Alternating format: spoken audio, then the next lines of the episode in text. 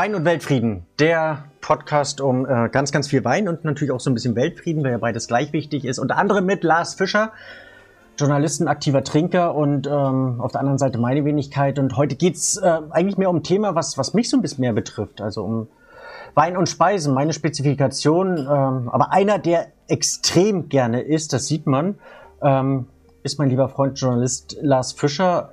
Hattest du schon mal so dieses unglaubliche Erlebnis ähm, von Wein-Speise-Kombination, wo du gesagt hast, ich möchte keins der beiden vermissen? Ja, ich hatte tatsächlich mal also ein ganz großes äh, oder zwei ganz große Ereignisse. Vielleicht liegt das auch einfach daran, dass sie jetzt am Anfang meiner äh, Trink- und Esslaufbahn lagen. Das war mit dem äh, oder bei Stefan Hermann aus Dresden als Koch und ähm, da war der Juan Amador ähm, zu Gast als Koch und die haben sich jeweils immer einen, ne, also einmal diese Molekulargeschichte und dann eben so diese klassische Geschichte. Und das war ein Wahnsinns Wein-Pairing, das der Sommelier Jens Bizonka da zustande gebracht hat. Ähm, auch diesen Wechsel zwischen diesen ja wirklich teilweise sich, also der unterschiedlichen Herangehens, Herangehensweisen ans Kochen und das hat mit dem Wein super funktioniert. Und es hat genauso diesen Mittelweg gefunden zwischen der Wein kann gut mit dem Essen, also basistechnisch mit Säure, Süße etc erzählt mir aber auch eine Geschichte. Also ich finde es furchtbar, wenn's, wenn du ein tolles Menü hast und der, der Wein ist schlicht dazu da, nicht weiter zu stören und dich halt ein bisschen zu benebeln. Nee, hm. ich will, also es soll beides fetzen, also soll beides mich begeistern und ähm, ja, unterhalten ist vielleicht ein bisschen profan, aber soll beides Spaß machen und der Wein ist nicht einfach nur so schlichter Supporter vom Essen. Oder des total Essenz. witzig. Also gerade wenn man sowas fragt oder wenn man irgendjemand sowas fragt, dann kommen meistens so eine Stories aus irgendwelchen Sterne-Restaurants oder irgendwelchen Events oder Happenings, wo jemand, der ganz, ganz toll kocht, ähm, das zum Besten gibt. Genauso, wenn du jemand nach einer Wein, äh, nach einer Speisenempfehlung zu dem Wein fragst, dann kommen da immer die Nummer mit Steinbutt oder mit Reh oder nur essen ja die wenigsten jeden Tag Reh oder Steinbutt. Ähm, und so gehst du eigentlich ähm, auch jeden Tag äh, seltenst in ein Sternerestaurant. Du trinkst aber jeden Tag, ich will nicht fast sagen stündlich. Hast du so im, im, im, täglichen Bereich mal, also wo du sagst, boah, morgens zu meinem Croissant, der Wein, das, das war's für mich? Ja, also ich fange ja morgens auch den Tag zum Croissant äh, immer an mit, also zum Croissant gibt's Himbeermarmelade und dazu ist es eigentlich meistens ein Primitivo. Nee, ähm, du meinst jetzt, also ganz ehrlich, also wenn ich jetzt so, so die, die, die Oberkracher-Kombination in meinem Leben hat eher so, du bist irgend, also im Weinberg zum Beispiel, ne, du hast so, hast irgendwie so Knacker, was Salziges so und dann sitzt du draußen in der Natur und dann hast du, hast du einen geilen Weißwein dazu. Ähm, das sind so, ja, da sind wir eher beim Moment. Also es ist, glaube ich, auch der Moment, der das immer so ein bisschen verbindet. Mhm. Also worauf ich hinaus will. Ja, gute Frage. Worauf willst du eigentlich hinaus? Wenn du, ähm, ich versuche mal, mal bewusst zu sprechen, wenn du, wenn du das wie das bei hilft. Stefan Hermann mit Ronald Amador zum Beispiel hast, weißt du, warum das so passiert? Also hast du eine Ahnung, ähm, warum jetzt der Wein, der von Jens ausgesucht wurde, mit den Speisen von, äh, von den Köchen entsprechend harmoniert? Oder sagst du einfach nur toll? Beziehungsweise die Frage soll darauf hinauslaufen. Ich versuche gezielt zu fragen. Könntest du bei dir zu Hause, wenn du für euch kochst, ähm, ein, ein Wein dazu aussuchen. Kannst du das? Weißt du, kennst du, kennst du die Grundlagen oder, oder bist du einfach nur, egal, äh, Hauptsache es knallt? ich ich, ich finde diese, diese, diese Trinkerecke, in die ich hier geschoben werde, finde ich, äh, ich weiß nicht, ob es charmant nicht finden soll. Oder? Nee, nicht, das ist nicht grundlos, nicht grundlos passiert. Mm, alle, die dich kennen. Alle, die, alle, die mich kennen, das, das stimmt. Da wird gern Wein mitgebracht und wenn man ähm, bei uns zu Besuch ist dann äh, und zu Gast, weiß man, dass auch wenn man keinen Wein mitbringt als Gastgeschenk, wird's einen geben. Oder aber noch schlimmer, ich nehme das Gastgeschenk, stell's weg zu dem Kochwein und mache meinen eigenen auf. Nee, ähm, ich glaube, ich, mir, so grundlegend ist mir klar, ähm, welchen Wein äh, man zu was trinken kann. Ähm, es gibt auch durchaus manchmal, dass ich Dinge koche extra, damit ich einen bestimmten Wein aufmachen kann, auf den ich Bock habe. Ähm, wobei ich halt dann auch ein großer Fan bin von dieser, ja, untypisch, weiß ich nicht, aber äh, einer meiner großen Lieblingsspeisen ist ähm, oder was ich mir wahnsinnig, was wahnsinnig geil ist, ist, ist ein Champagner mit einem ordentlichen Filetsteak oder ähm, also wo jetzt jeder so sagt, ja Mensch, also zu hart zu rotem Fleisch, das trinkt man auch roten Wein. Nee, gar nicht. Also muss nicht. Bin ohnehin eher zu Fleisch auch gerne ein, ein, ein Weißwein, der ein bisschen mehr Wumms hat, ein bisschen mehr Körper hat, macht mir teilweise mehr Spaß. Ähm, einfach auch, weil der Weißwein bisweilen weniger Alkohol hat und ich deshalb also mehr Wein trinken kann, weil eben, da komme ich eben auf zwei, drei Flaschen am Abend und nicht nur eine Flasche Rotwein.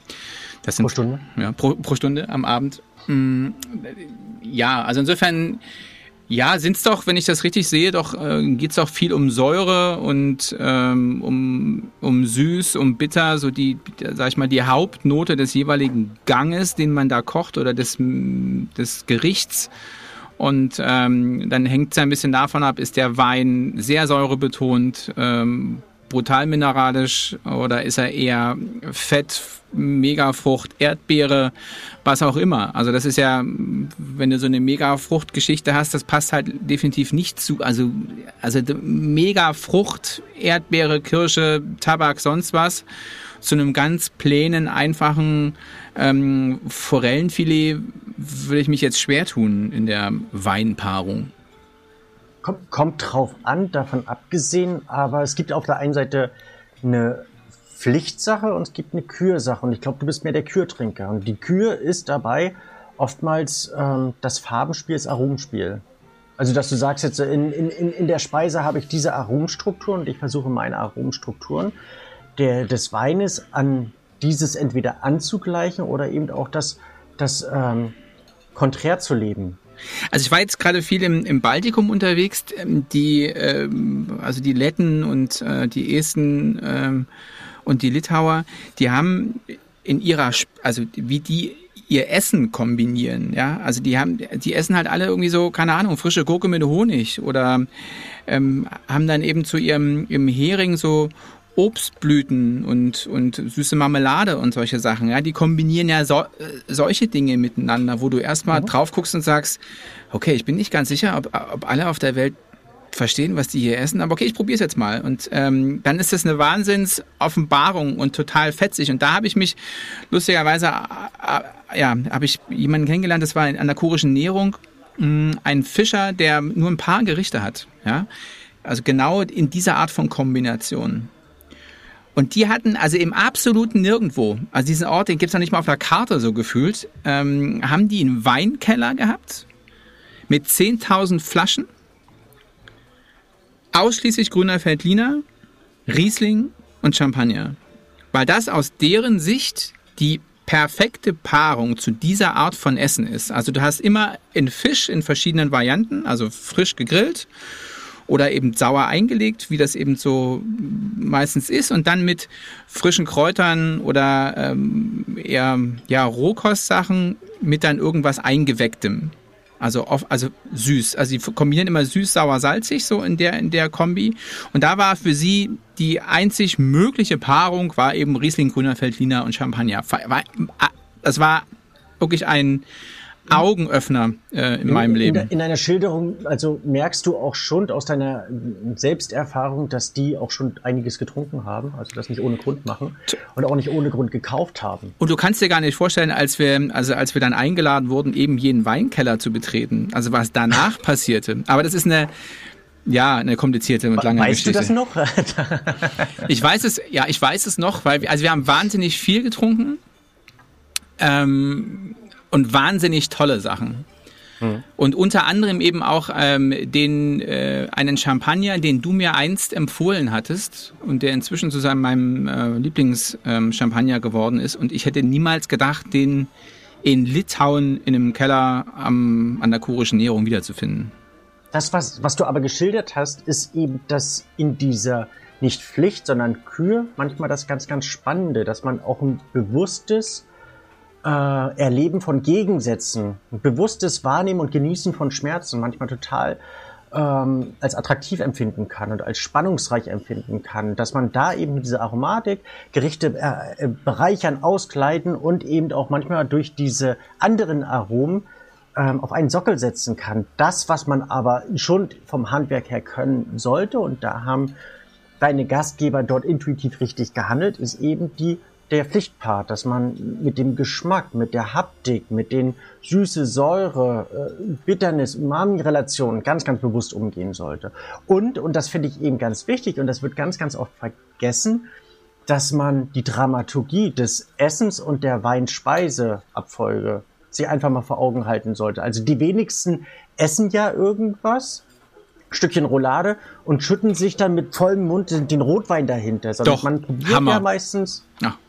Herrlich. Also ja, das man, muss man, zusammen man funktionieren. Ja man hat ja eine gewisse, eine gewisse Abfolge oder man macht den Mund auch nicht voller Wein und schiebt sich dann noch die Roulade rein. Schwer. Und wenn man diese Langatmigkeit, die Entwicklung des Weines am Gaumen und dann die darauf Bettung des einen auf dem anderen betrachtet, ähm, beurteilst du die Weine und die Weinkombination anders, als wenn du es singulär siehst. Weil singulär betrachtet ist es manchmal total interessant, wenn du sagen würdest, das eine passt mit dem anderen, aber in der Kombination passt es gar nicht, weil die Abfolge halt eine andere ist.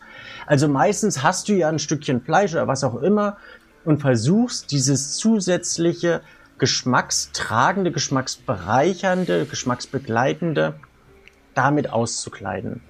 Also du hast zuerst den, den Geschmack des Fleisches und der Wein unterstützt das Ganze. Also sollte der Wein dann oftmals auch unterstützend dargereicht werden. Sei denn, ich habe natürlich so den opulenten und mega und Hammerwein, den ich mein Leben lang trinken wollte und die Speise sollte es unter, unterstützen. Aber das ist nicht die Regel. Dann grundsätzlich ist ein Punkt, glaube ich, ganz, ganz wichtig, der oftmals extremst vernachlässigt wird und das ist Säure.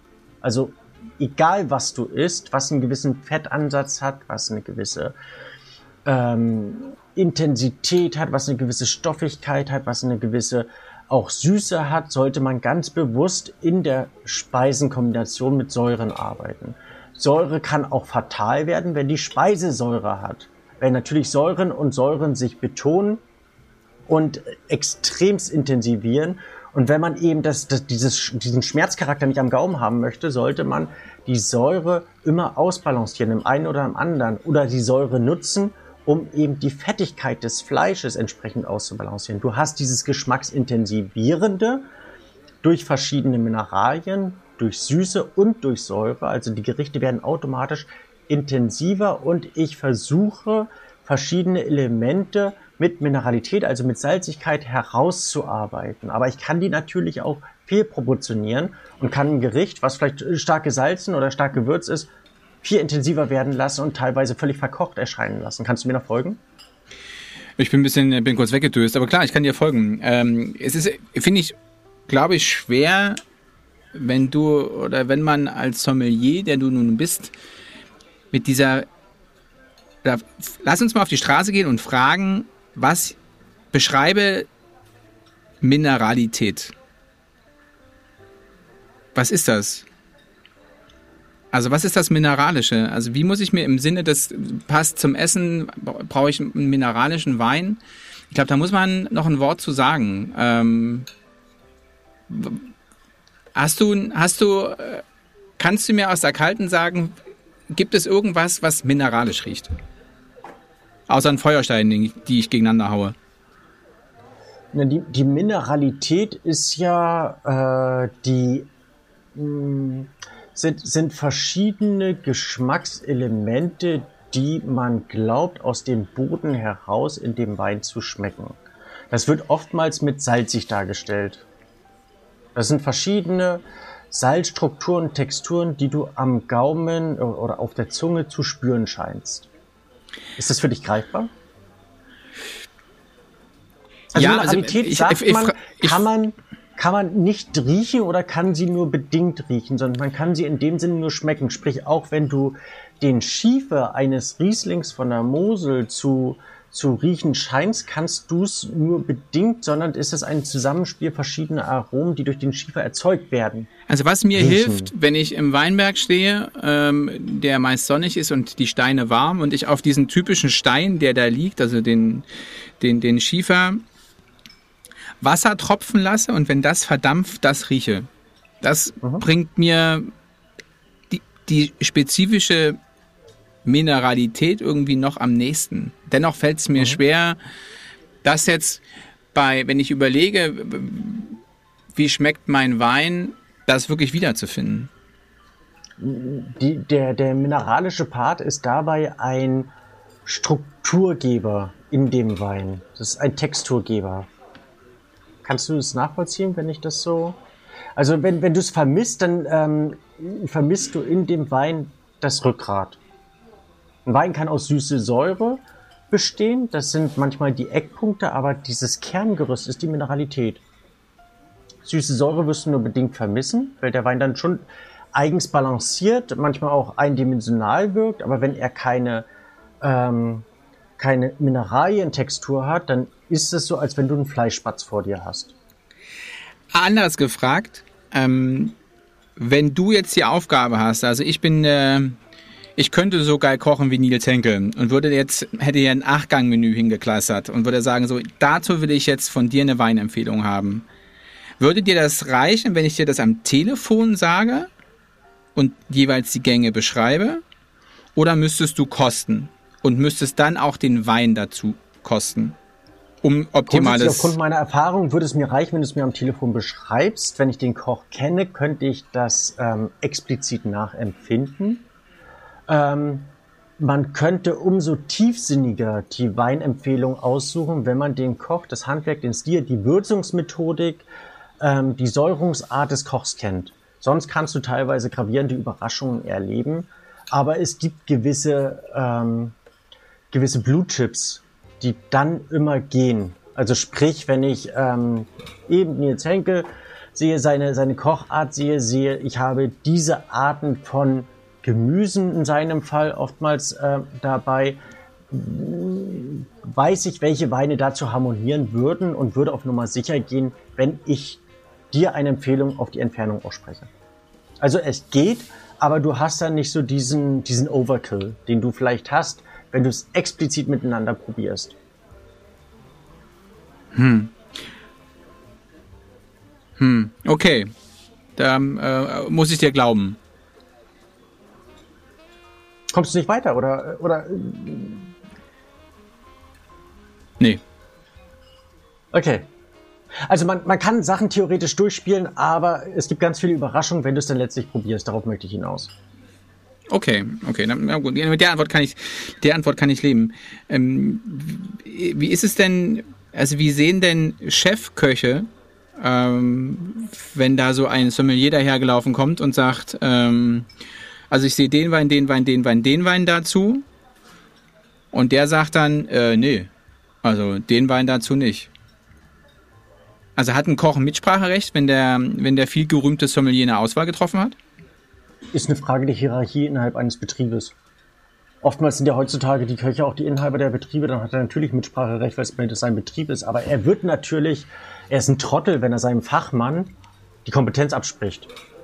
Also man sollte innerhalb einer, einer Hierarchie auch so viel Vertrauen haben, dass man sagt, hey, der kennt sich damit aus, der, der, der lebt jeden Tag Wein, der versucht mich natürlich ideal nach außen zu präsentieren und mich ähm, in, in, in, in meinem Kochstil ähm, darzustellen. Also von dem her ähm, wäre es total ins eigene Knie geschossen, so als wenn ich äh, mein, mein Aushängeschild nach außen deklassiere.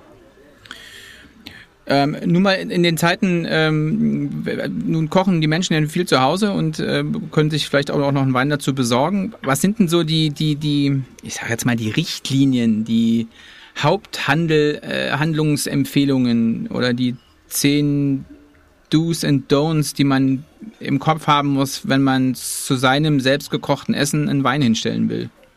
Ist relativ einfach. Also auf der einen Seite das, was dir Spaß macht, sind die Sachen, die du zusätzlich beifügst. Das ist die Kürgeschichte, die die Speisen aber nur oberflächlich beeinflussen. Das sind meistens Sachen wie Aromen. Also du kannst auch mal grün mit gelb kombinieren, kannst auch mal hell mit dunkel und kannst da ein bisschen spielen. Das wird sich nicht wirklich wehtun. Das, ich habe kein aller, Wort aller, verstanden. Also sprich, wenn du jetzt einen Chardonnay hast. Ein Chardonnay hat meistens eine, ähm, eine Gelbaromatik. Der schmeckt irgendwie wie Mango oder erinnert dich in seinem Geschmacksbild an Mango. Kannst du nachvollziehen, oder? Oder okay. wenn du Riesling hast, hast du ein bisschen grüner Apfel, hast äh, okay. äh, oftmals ein bisschen Aprikose. Wenn du einen Sauvignon Blanc hast und du riechst dran, der riecht nach Holunderblüte oder erinnert dich an Holunderblüte, nach Johann oder erinnert dich an Johannisbeere, an Stachelbeere. Verstanden? Habe ich. I get it. Nachvollziehen. Okay, also kannst du diese, diese Holunderblüte nehmen und kannst die von mir aus auch mal mit einem Mangosalat kombinieren. Dann hast du im Prinzip diese frischen Aromen, diese grünen Aromen, diese Blütenaromen in einer gelben Frucht. Hast zwei verschiedene Farben, die eigentlich überhaupt nicht miteinander zu tun haben, miteinander kombiniert. Nachvollziehbar? Yes, sir. Okay, auf der anderen Seite hast du aber eben die Pflicht und die Pflicht fängt mit den Intensitäten an.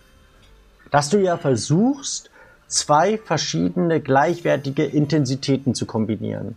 Also du hast ein ein, ein Schmorgericht, was ja vermeintlich recht intensiv ist, wo sich über einen langen Garzeitraum viele verschiedene Geschmacksebenen aufgebaut haben. Können wir sagen, ist relativ intensiv. Also würde ich dazu keinen leichtgewichtigen, leichtfüßigen Wein nehmen, es sei denn, er soll überhaupt nicht auffallen. Ich sollte schon einen Wein nehmen, der eine gewisse Intensität hat. Kann ich als allereinfachstes über den Alkohol definieren. Wenn ich drauf gucke und der Wein hat keine Ahnung, 13,5, 14, 15 guten Nacht Volumenprozent, dann ähm, kann ich das ganz gut mit dem Schmorgericht kombinieren.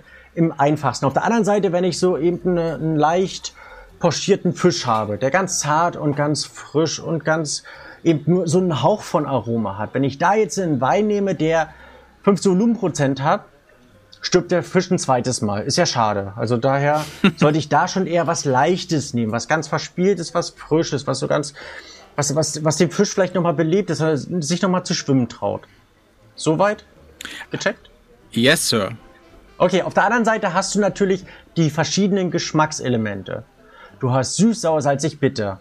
Die musst du ausbalancieren. Also wenn du jetzt äh, Süße hast und du nimmst ganz, ganz viel Süße im Wein, dann wird das so pappig süß, dass du überhaupt keine Lust hast, das irgendwie war, es, es findet kein Spiel dran, es, nur, äh, es, es findet kein Spiel statt, es ist nur alles süß, süß, süß. Wenn du etwas Saures hast, was richtig quietsches Saures, du hast eine, eine, eine, eine Grapefruit, du hast eine äh, Zitrone, du hast eine Sauergurke und nimmst dazu ein Riesling, du wünschst dir jede Peitsche lieber auf dem Rücken als das, was da im Mund passiert. Habe ich mal gehört. Und Ähnliches mit Salzigkeit, ähnliches mit diesen eben verschiedenen Geschmackselementen, die man spüren kann. Das heißt, ich versuche immer einen Gegenpart zu finden, um das auszubalancieren. Was so ist denn verstanden? zum Beispiel mit diesen, also beim, beim klassischen Menüfolgen gibt es das ja ganz oft, ich verstehe das immer nicht. Wenn du am Anfang, meinetwegen gibt es ja so eine Art von fettiger Leber oder irgendwie sowas, und dazu wird immer ein Süßwein hingestellt. Oder wurde. Mhm. Am Anfang des Abends also ich finde das ja. immer wenig geschickt oder eben auch hinten raus. Ich muss nicht zum, zu einer Nachspeise, die süß ist, nochmal so einen klebrigen Süßwein haben. Warum macht man das? Du hast ja in dem Sinne keinen, also wenn du einen klebrigen Süßwein hast, hm? dann hast du das total ähm, falsch, ähm, da hast du deine Hausaufgaben nicht erfüllt. Also dann ist es total, da hast du dich rein an der Süße orientiert. Wenn du zur fetten Gänseleber automatisch einen fettigen Wein oder einen viel zu süßen Wein nimmst, dann findet da kein Spiel statt, dann ist das langweilig, dann ist das öde, dann ist das fade, dann hast du da eigentlich nichts, was dich irgendwie reizt. Du versuchst dort. Und ich will auch mit sowas nicht in einen Abend starten. Mit den, hm. Und dann ist ja ein anderes Thema. Es ist ein Problem der klassischen Menüfolge, hat auch eine Begründung, komme ich gleich drauf zu, wenn ich die Ausführung erstmal zu Ende bringen darf. Hast du dort etwas sehr Gehaltvolles. Du versuchst die Intensität aufzugreifen. Du brauchst auch nicht unbedingt einen fetten Süßwein zu nehmen, Du kannst auch einen sehr körperreichen Wein zu nehmen. Du versuchst nur mit dieser, in diesem ideal produzierten Wein sehr hohen Säure, die Süße in dem Gericht anzugreifen. Unbewusst, du kriegst sie nicht mit, weil innerhalb des Weines, dort findet eben eine weiterführende Balance statt, hast du die Süße, um die Säure auszubalancieren, damit du keine Schmerzen beim Trinken hast. Also nutze die Säure, die innermolekular in diesem Wein integriert ist, um eben die Süße in dem Gericht und mit der Süße des äh, Weines als Bindeglied nutzend auszubalancieren. Das ist jetzt schrecklich technisch. Und so beim Dessert genauso. Ja, das stimmt. Stimmt schrecklich technisch oder stimmt, dass es äh, richtig ist? Es ist äh, mutmaßlich richtig, aber die Molekularebene, mit der habe ich jetzt nicht gerechnet, aber, aber wahrscheinlich hast du recht.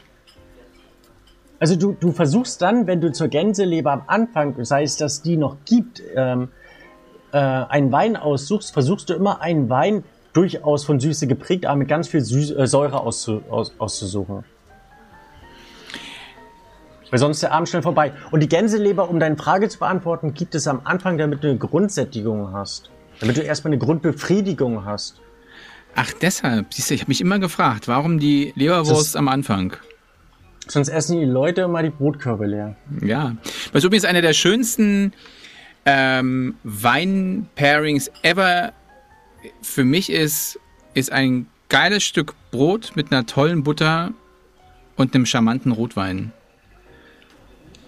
Oftmals brauchst du auch nicht mehr. Also es ist ja eben, was, was ich vorhin sagte, du fängst dann immer an zu philosophieren und dort war ich dort und da, aber manchmal ist in diesem punktuell Erlebten aufs Einzelne äh, zurückgebrochene das ganz große Erlebnis. Und das manchmal bewusst zu genießen und dann auch zu wissen, warum man das bewusst genießt. Also dieses bewusste Essen und Trinken, das macht so viel Spaß. Und dann brauche ich da nicht im Sterneladen, manchmal ist die einfache Leberwurst und dazu ähm, ein toller Rosé, großartig. Aber ich muss eben wissen, warum. Also sprich, hast du diese Situation, dass du die Stärke vom Brot hast, die Fettigkeit von der Butter und dann eventuell den Tanningehalt, die Säure von dem Rotwein, der dadurch gemildert wird, sodass du ins Innere des Weines trinken kannst. Aber wenn du es bewusst eben durchlebst, dann weißt du, ah, genau darum, achtest darauf und, und erlebst umso intensiver.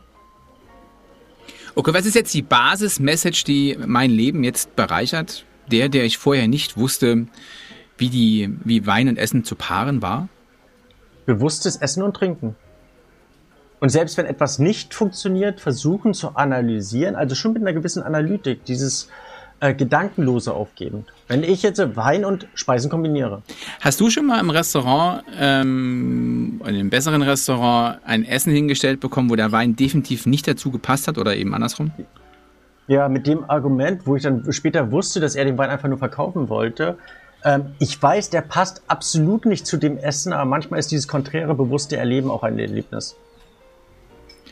Das war das Wort zum Sonntag, würde ich sagen. Ähm Wein und Weltfrieden. Du bist ja wahrscheinlich im Frieden äh, mit dem äh, Restaurantbetreiber auseinandergegangen oder ist da noch was übrig unbedingt. geblieben? Ja, unbedingt. Nee, unbedingt, weil ähm, das war ein tolles Restaurant, es war ein tolles Essen. Ich wusste nur, er kennt seinen Job nicht. Wir kennen den aber und können den auch. Ähm, und insofern äh, freuen wir uns auf ein nächstes Mal hier bei Wein und Weltfrieden.